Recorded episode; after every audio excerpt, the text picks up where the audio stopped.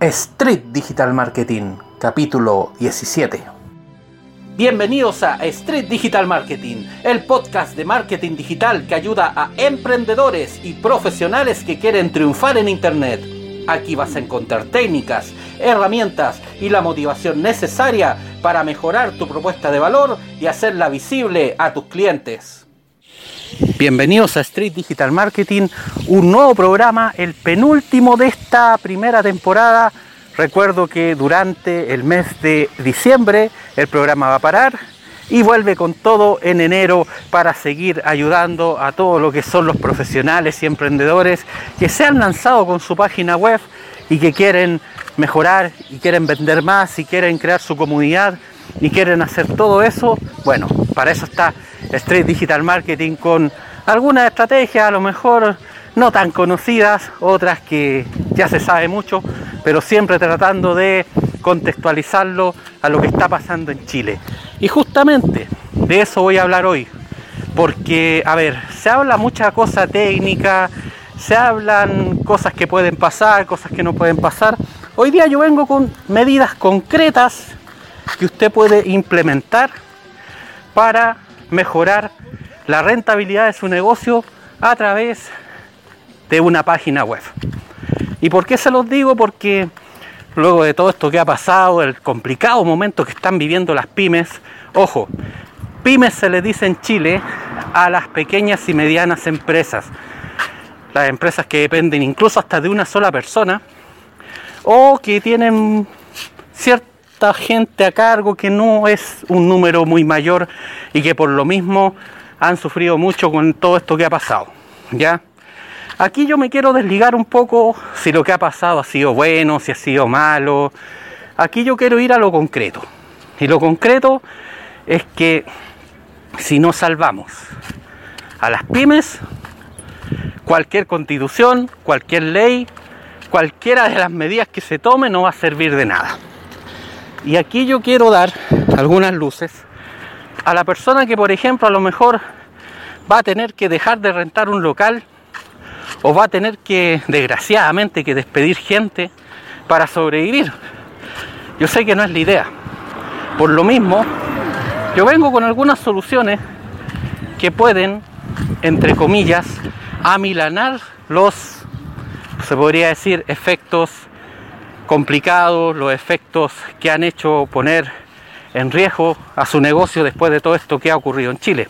Pero antes, bueno, eh, ustedes saben que sin difusión esto no sirve para nada. Así que si tú conoces un pequeño emprendedor, un empresario independiente, alguien que está pasándolo mal con todo esto que ha ocurrido, te agradezco que le compartas este programa a través de Facebook, a través de Instagram, LinkedIn, Twitter, cualquiera de nuestras eh, redes sociales, porque y de hecho aquí lo recalca Fausto, aquí es importante ayudarnos para lograrnos parar, ¿ya? Porque de nada sirve, de nada sirve tener toda la intención de dar trabajo si los que tienen que darlo están en el suelo. Así que por eso vengo a ayudar hoy día y yo creo que una de las primeras cosas que tienen que hacer a partir de ahora, y ojo, esto ya lo hacen los grandes, los grandes empresarios, los que mueven millones de dólares, lo hacen hace rato. Pero curiosamente es algo que no que los más chicos no hacen y no es tan costoso. Y es el seguimiento a sus clientes. ¿Y qué podemos ganar con el seguimiento a los clientes? Muchas cosas. ¿Ya? Primero que todo, saber quiénes nos compran, a qué hora nos compran, cuánto nos compran, muchas cosas que a veces uno pasa por alto, pero por ejemplo les voy a dar un dato. Hay muchas cosas, y esto es lo que yo llamo a eliminar. Tenemos que eliminar la improvisación. ¿Por qué? Porque en la improvisación es cuando se pierde mm, muchas mercaderías, cuando se pierden muchas oportunidades, y todos sabemos que cuando confiamos las cosas a la mente, alarma roja. Por último, anoten en un papel por último, hay planillas de Excel gratis en Google Sheet, ¿ya? ¿Por qué se los digo? Porque muchas veces yo veo negocios abriendo por costumbre a tal hora. Y resulta de que a veces uno pasa y no dan más de llenos. Y tienen de tres cajas una habilitada. ¿No sería mejor a esas personas que la haces llegar temprano al trabajo? Decirles, ¿sabes qué? Por hoy día llega más tarde, si total viene menos gente, de acuerdo al análisis que hemos hecho. Pero quédate un poco más tarde, ya te pagamos más obviamente, pues hay que compensar todas estas cosas, ya. Pero aquí, aquí voy yo a concentrar los esfuerzos. Yo hablaba con un amigo dueño de una ferretería y él me decía, dejamos de abrir los sábados porque vendíamos apenas 10 mil pesos, o sea, 15 dólares. Con suerte le pagaban la hora de trabajo a una de las personas que estaban ahí. Pero ¿saben cuánto se demoraron en darse cuenta? Tres años. Si uno empieza a anotar. Quiénes son los clientes, cuándo vienen a comprar, a qué hora, por qué medio lo hacen,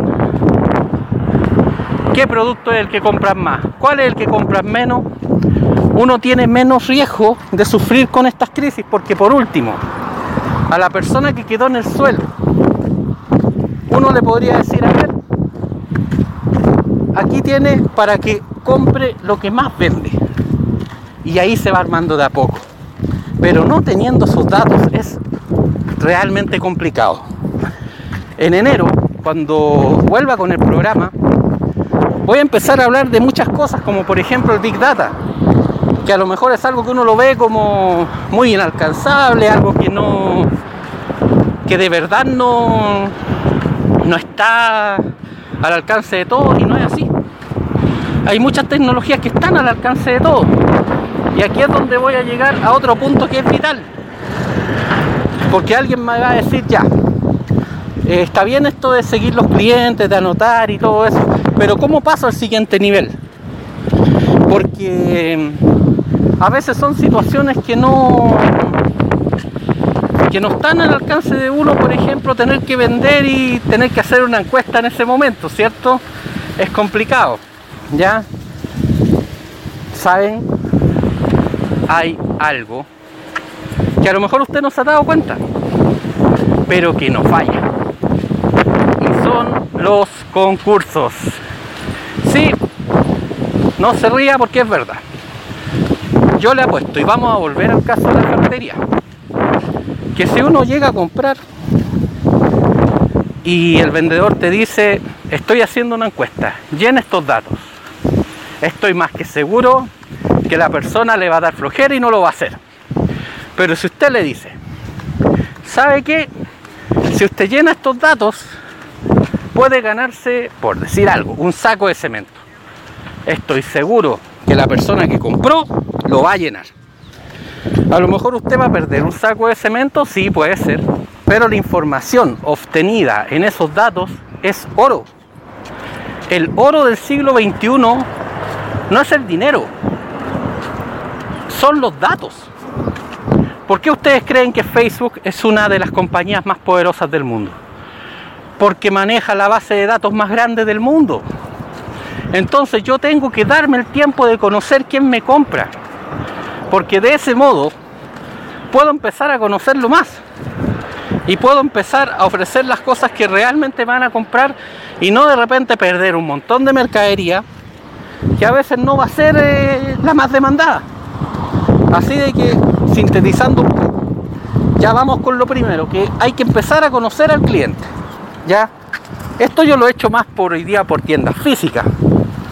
¿Cómo hacemos esto a través del sistema online? Bueno, ahí es más fácil porque tenemos a disposición una herramienta que se llama Google Analytics. Todo esto lo voy a dejar en las notas del programa por si acaso, ¿ya? En la cual tú te puedes registrar gratuitamente y tú ya sabes de dónde vienen los visitantes que entran a tu página, quiénes son los que te compran. La verdad es difícil, daría para un programa entero explicar todo lo que implica Google Analytics, pero es bueno que ya lo vayan conociendo y la próxima temporada vamos a ir analizando muchas de estas cosas. De hecho, en el blog tengo entendido que uno de los últimos artículos que van a aparecer va a ser justamente de Google Analytics, así que ojo con eso porque la analítica web, o de hecho ya parece que apareció, me está indicando Fausto. Bueno, la analítica web es vital. Es lo que nos permite dar los pasos correctos. Y de hecho, esto ustedes se van a reír, pero es verdad. Se han dado cuenta las personas que dicen que quieren bajar de peso, pero que no se quieren pesar. Esto es lo mismo. Esto es exactamente lo mismo. O sea, porque si tú te dejas llevar por las impresiones, por lo que tú crees, por el ojímetro, en este caso de bajar de peso por el espejo, tú puedes creer lo que quieras. Porque a mí me ha pasado que de repente siento al mirarme al espejo que estoy más gordo. Pero me peso y he bajado de peso y después me miro al espejo y creo que estoy más flaco. Si esto es así. Ya. Esto es igual. Entonces, bajo ese punto de vista, como les decía, primero saber quién es el cliente y después tomar los datos. ¿Ya? Pero ¿cómo los tomamos de una manera más eficiente una vez que ya los tenemos? ¿Cómo hacemos el seguimiento? Y aquí viene algo que lamentablemente muchos emprendedores no conocen. Y son nada más ni nada menos que los CRMs. De hecho, una persona que yo cito siempre, que es Carlos Muñoz, dijo, si tú no tienes un CRM, estás perdido. De hecho, les cuento un secreto. Una de las razones por las cuales yo voy a parar entre diciembre y enero no es precisamente para irme a Punta Cana, a descansar, no, para nada. Lo que voy a hacer, obviamente, en una de esas cuatro semanas voy a bajar el ritmo, voy a recuperar energía, pero también me voy a dedicar a hacer algunos cursos que tengo pendientes, mejorar un poco la parte de programación, pero en lo que es frambo.online voy a integrar un CRM, porque es el paso que hay que dar para seguir toda la vida del cliente, ¿ya?